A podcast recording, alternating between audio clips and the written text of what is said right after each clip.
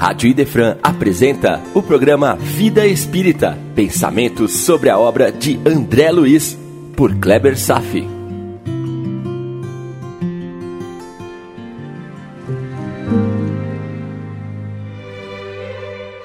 Nosso Lar, capítulo 36, O Sonho, parte 2.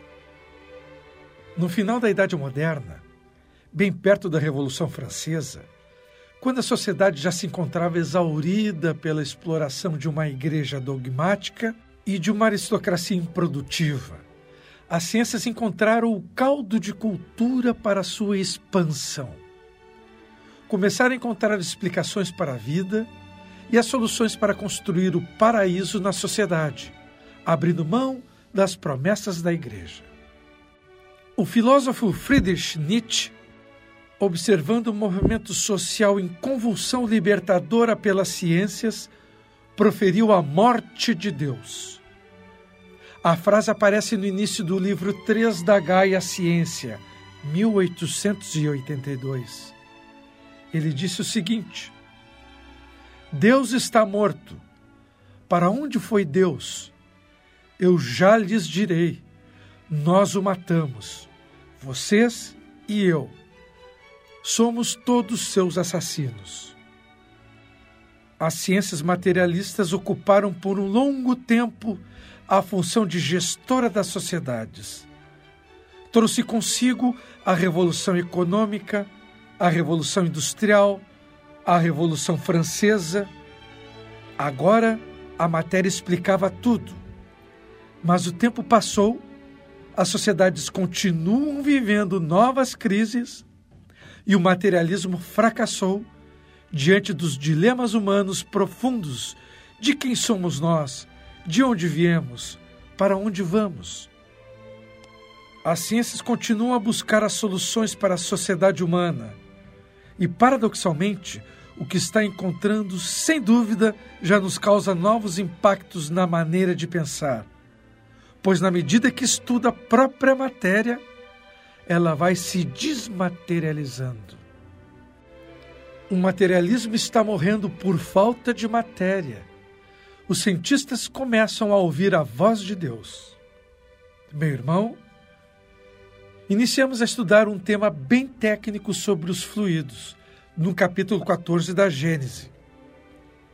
Dentre outras tantas aplicações deste conhecimento, encontramos explicações para o que está acontecendo com André Luiz enquanto ele dorme e sonha.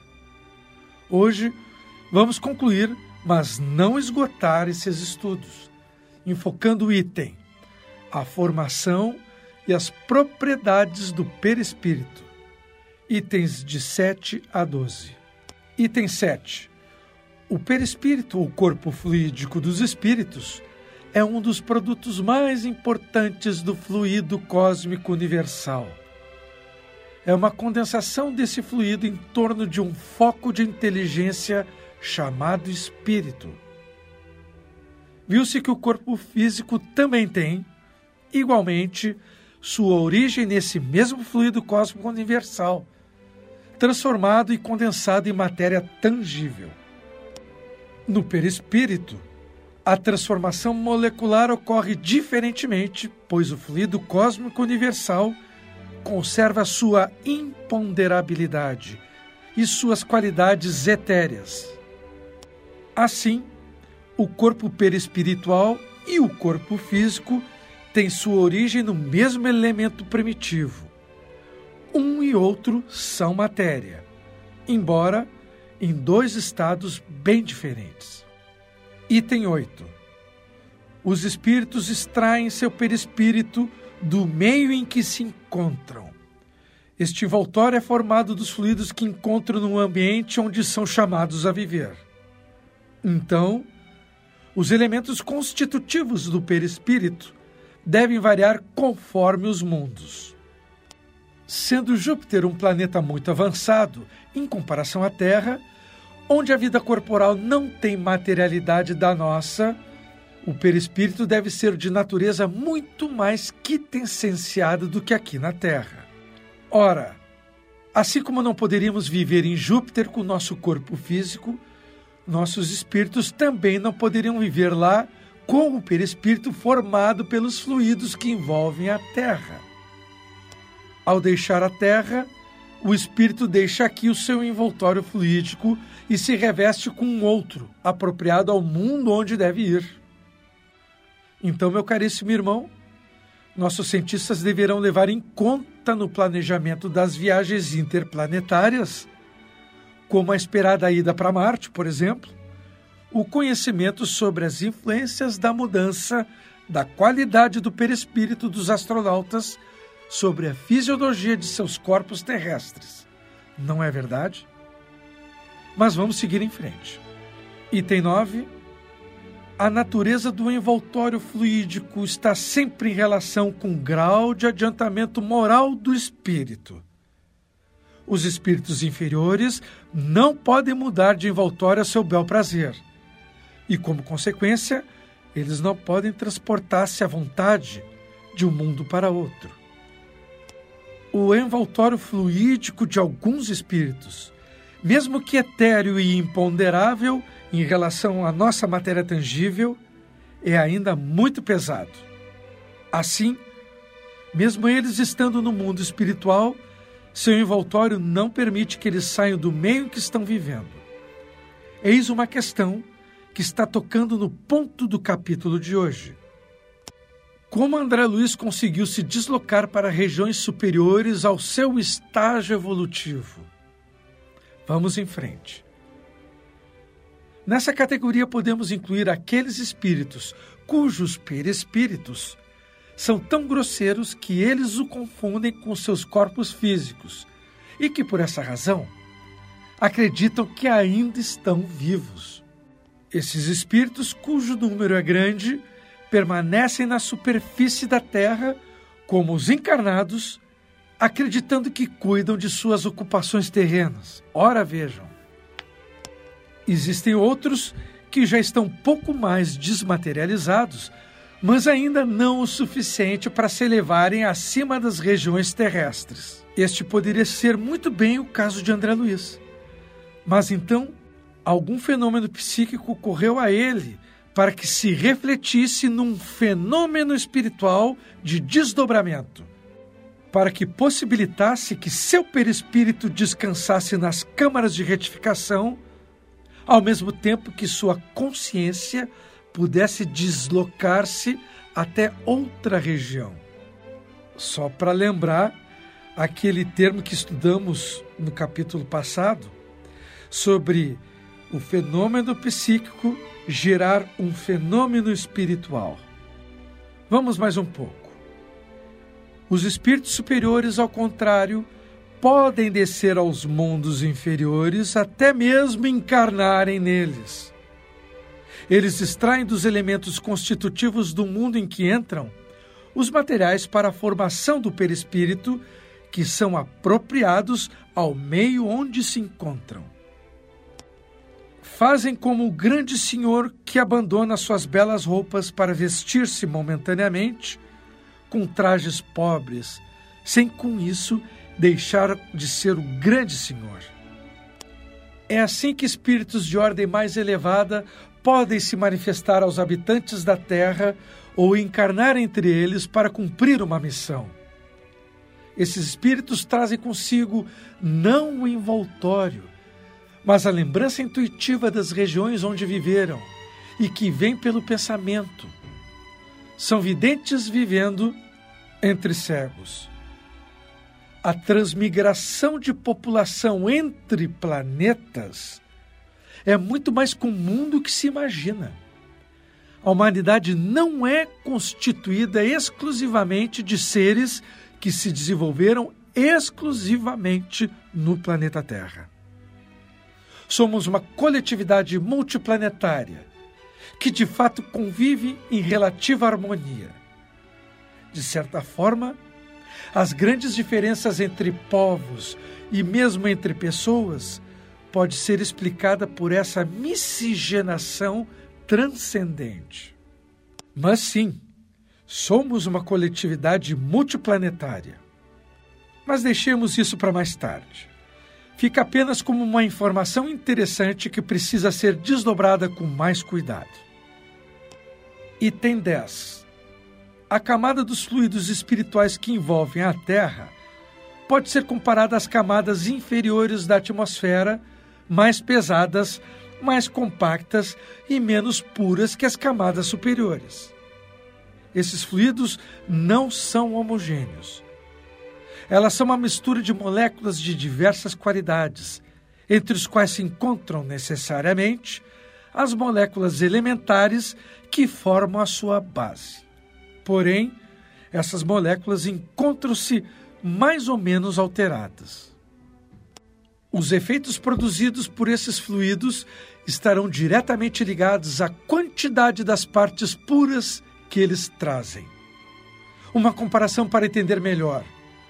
O álcool misturado em diferentes proporções com a água ou com outras substâncias tem seu peso específico aumentado por efeito desta mistura, ao mesmo tempo que sua força e sua capacidade de inflamar diminuem mesmo que no todo haja álcool puro. Então, o espírito chamado a viver num determinado meio extrai dele o seu perispírito. Porém, segundo o próprio espírito seja mais ou menos evoluído, seu perispírito se formará das partes mais puras ou das mais grosseiras do fluido próprio do mundo no qual encarna. Nesses mundos, o espírito pode ser comparado a um reativo químico que atrai para si as moléculas que a sua natureza pode assimilar. Daí resulta um fato muito importante. A constituição íntima do perispírito não é idêntica em todos os espíritos, encarnados ou desencarnados, que povoam a Terra ou o espaço à sua volta. O mesmo já não acontece com o corpo físico, que, como já foi demonstrado, é formado dos mesmos elementos, qualquer que seja a superioridade ou inferioridade do espírito encarnado. Por isso, em todos, os efeitos produzidos pelo corpo são os mesmos. As necessidades semelhantes, enquanto diferem tudo que é inerente ao perispírito no mundo espiritual. Já pensou nisso? Jesus sentiu a dor como você sentiria. Jesus sentia fome, sentia frio. Jesus encarnado teve um corpo humano, um corpo material físico, com as mesmas sensações que eu e você possuímos. Seguindo, abre aspas. Também resulta que o perispírito do mesmo espírito se modifica com seu progresso moral que ele realiza a cada encarnação. Ainda que se encarne no mesmo meio em que já viveu. Os espíritos superiores, quando reencarnam para cumprirem uma missão no mundo inferior, possuem um perispírito menos grosseiro que o dos nativos desse mundo. Continuando o raciocínio de Jesus, depreende-se disso que aqui no mundo, apesar do corpo humano dele, fisicamente falando, fosse igual ao nosso, o seu perispírito era absurdamente diferente, de tal maneira luminoso que nem podemos conceber. Então, devido às diferenças da estrutura do perispírito conforme o estágio moral dos espíritos, os espíritos elevados conseguem produzir manifestações e fenômenos de ordem elevada naturalmente. Conseguem manter relação com os outros espíritos elevados que se encontram no plano espiritual em contato quase contínuo. Muitos fenômenos espirituais que encontramos na literatura são explicados por essa característica. Item 11 o meio sempre guarda uma relação com a natureza dos seres que nele precisam viver. Os peixes vivem na água. Os seres terrestres vivem envolvidos pelo ar. Os seres espirituais vivem no fluido etéreo ou espiritual, mesmo estando na terra. O fluido etéreo está para as necessidades do espírito, assim como a atmosfera está para as necessidades dos encarnados. Ora, assim como os peixes não podem viver no ar, que os animais terrestres não podem viver em uma atmosfera muito rarefeita para seus pulmões, os espíritos inferiores não podem suportar o brilho e a presença dos fluidos mais etéreos. Eles não morreriam no meio desses fluidos porque o espírito não morre. Mas uma força instintiva os afastaria dali, como nos afastamos de um fogo muito ardente ou de uma luz com um brilho muito intenso. Eis porque eles não podem sair do meio apropriado à sua natureza. Para mudarem de reino, é preciso que primeiro transforme a sua natureza, livrando-se dos seus instintos materiais que os retêm presos aos ambientes materiais. Em uma palavra, terão de se melhorar e se transformar moralmente. Então, vão gradualmente se identificando com um meio mais depurado e esse meio se torna para eles uma necessidade. O mesmo acontece com os olhos daqueles que viveram muito tempo nas trevas e que precisam de um tempo para se habituar à luz do dia e ao brilho do sol. Item 12. Assim, tudo se liga, tudo se encadeia no universo. Tudo está submetido à grande e harmônica lei da unidade, desde a matéria mais compacta até a espiritualidade mais pura. A terra é como um vaso do qual escapa uma fumaça espessa que vai clareando à medida que se eleva e cujas parcelas rarefeitas se perdem no espaço infinito. Eis aí uma metáfora bem realística, meu irmão. E uma informação relevante.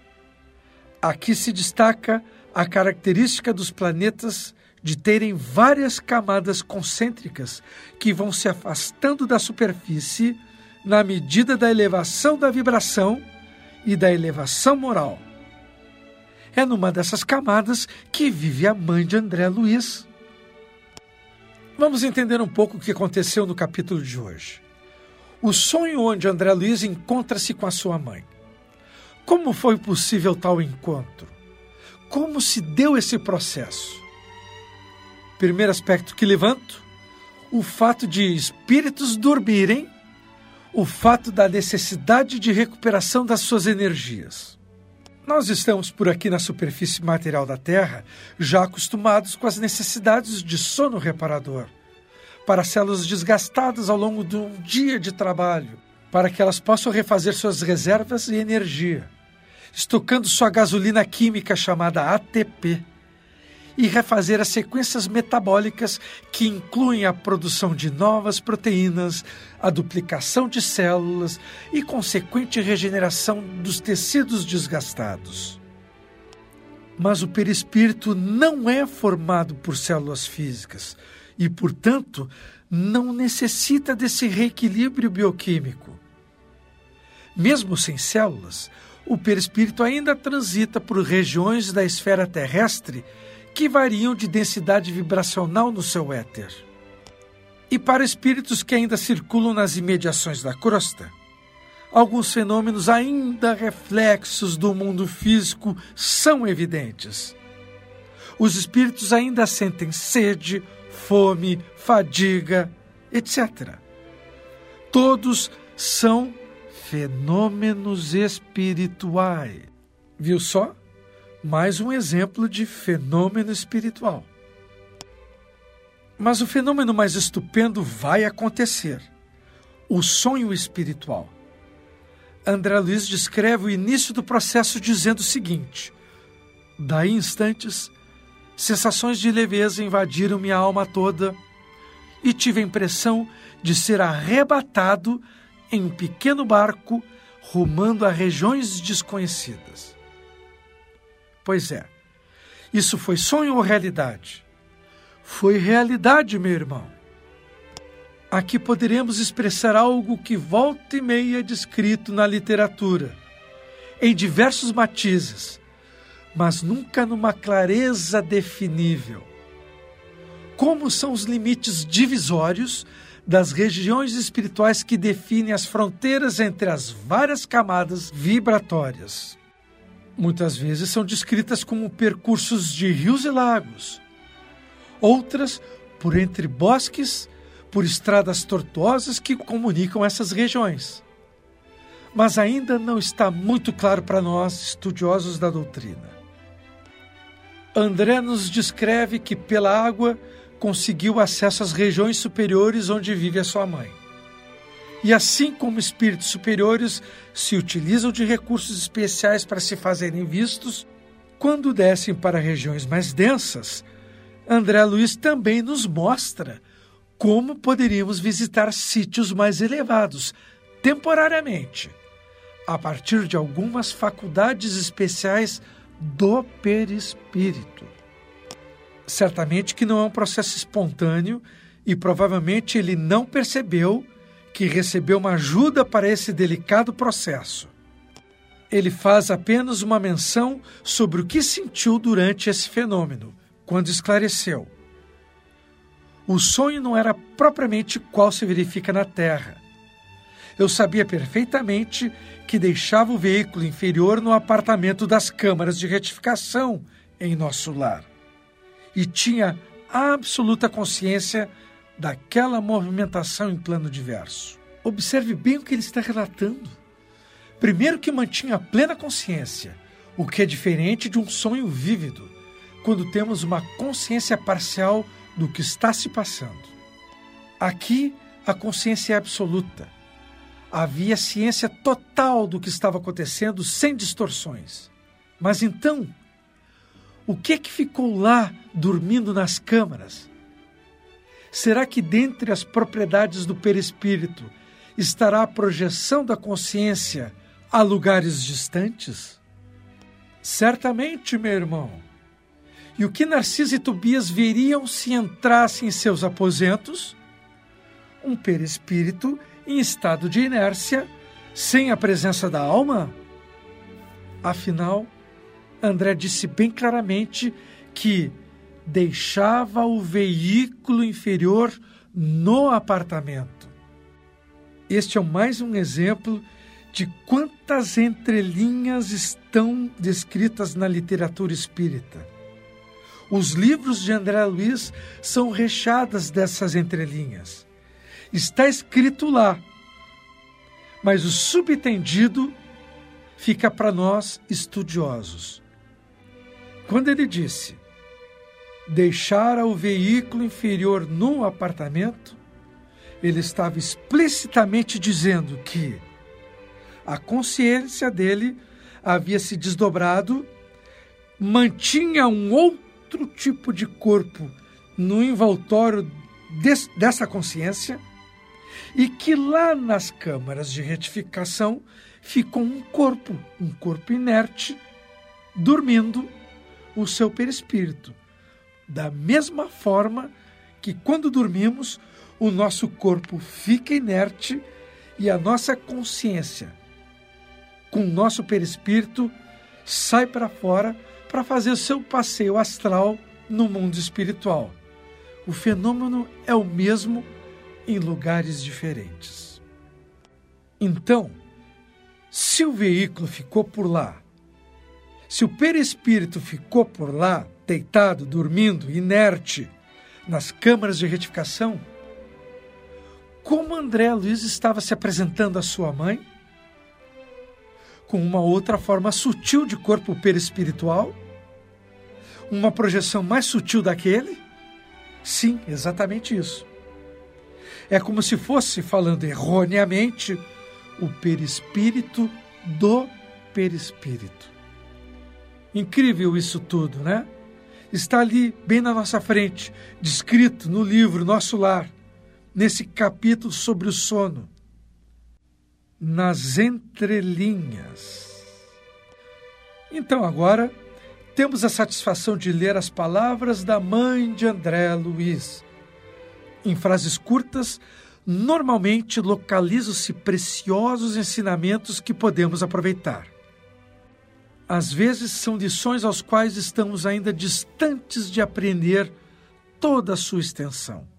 Exatamente quando ela diz, abre aspas, é indispensável, André, converter toda oportunidade da vida em motivo de atenção a Deus. Fecha aspas. A nossa cultura ainda está distante desse sentimento. Não nos preparamos e nem a sociedade está madura para manter um permanente comportamento de comunhão com Deus. Essa atitude ainda é tratada como: ah, isso é coisa de beato, isso é coisa desses religiosos. Ainda não entendemos que essas coisas de religiosos, este sim deveria ser o padrão 24 horas por dia. Mas somos ainda neófitos, somos iniciantes na nossa academia para Deus. Portanto, nos é ainda perdoado não termos esta postura de vida. E expressar constante sentimento a Deus, apesar de ser menos praticado em nossa cultura, e mesmo que seja absolutamente essencial em nossas vidas, ainda não é ordem do dia. A expressão fica relegada para ocasionais momentos de culto. Ainda precisamos evoluir muito. A outra frase citada por ela, que também me chamou a atenção, sobre a prática do bem seguindo uma progressão temporal. Olha só. Abre aspas. A prática do bem exterior é um ensinamento e um apelo para que cheguemos à prática do bem interior. Fecha aspas. Que bacana isso. Primeiro agimos a partir da prática exterior, sem compromisso com sentimentos verdadeiros. Talvez a pessoa haja assim até por querer mostrar para a sociedade a sua grandeza moral. Ao vaidoso estilo fariseu. Ou quem sabe, para tentar barganhar com Deus para si um quinhão de sua atenção e, portanto, poderá pleitear um lugar melhor nos céus. Esse comércio não tem fundamento, meu irmão. É claro que outras razões poderão constar na raiz das ações externas. Mas a longo prazo, como diz a mãe de André Luiz, a prática exterior se converte num aprendizado. Eis a questão. Queira ou não, a pessoa está praticando um exercício de virtudes que vai eclodir num futuro em uma transformação moral inexorável e verdadeira. Ela diz mais ainda: ensina que a prática do bem exterior se torna um apelo para a prática interior. Ou seja, se de início é alguma firula ocasional, com o tempo a pessoa torna-se tentada a induzir a fazer mais e mais, mergulhando num ciclo virtuoso e irresistível. É este ciclo que ela bem chamou de apelo. E este apelo mesmo desorganizado no seu início, conduz à sua transformação moral como um impulso permanente ao bem. Em resumo, o apelo do exercício do bem exterior, por simples aparência, vai acabar te conduzindo à prática do bem interior. Você começa por fora, num mundo de aparências, mas é conduzido ao despertar dos profundos e internos valores cristãos. Ela não está falando que você será brilhante nas práticas de cultos exteriores, que não te elevam. Ela está se referindo que irá desenvolver ações concretas de auxílio e caridade ao próximo. Aquele ímpeto de ser útil. E tem algo mais que ela disse, que para quem estava atento à leitura, certamente chamou atenção. Em todas as nossas colônias espirituais, como nas esferas do globo, uma frase solta, cheia de significado. Todas as colônias, vejam só, ela está falando que existem muitas e muitas cidades espirituais. E não é só isso. Ela fala das esferas do globo. Então, são muitas cidades distribuídas em diversas faixas vibratórias ao redor da Terra. Das faixas onde se localiza nosso lar, dentre outras colônias afins. Das faixas onde existem cidades onde mora a mãe de André Luiz. E, por indução, das muitas outras faixas de existência dentro da gravidade de nosso planeta. Provavelmente devem existir situações semelhantes em todos os outros mundos, o que possibilitaria a provável existência de vida em outros planetas em faixas de vibrações não perceptíveis pelos olhos físicos e, portanto, pela nossa ciência. Kardec confirma isso.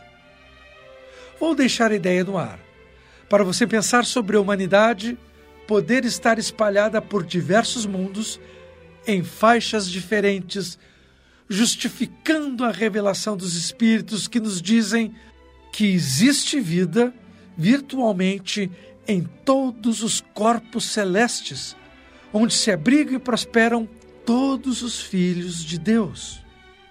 E como André Luiz pôde visitar sua mãe em outras esferas, quem sabe poderemos fazer incursões em outras faixas, em outros mundos. Afinal, os fenômenos no plano da matéria etérea, as possibilidades podem se desdobrar ao infinito. Pense nisso. Por hoje era isso. Desejo paz a todos e até breve. A Rádio Idefran apresentou o programa Vida Espírita, por Kleber Safi. Todas as terças e quintas, às nove da manhã. Programa Vida Espírita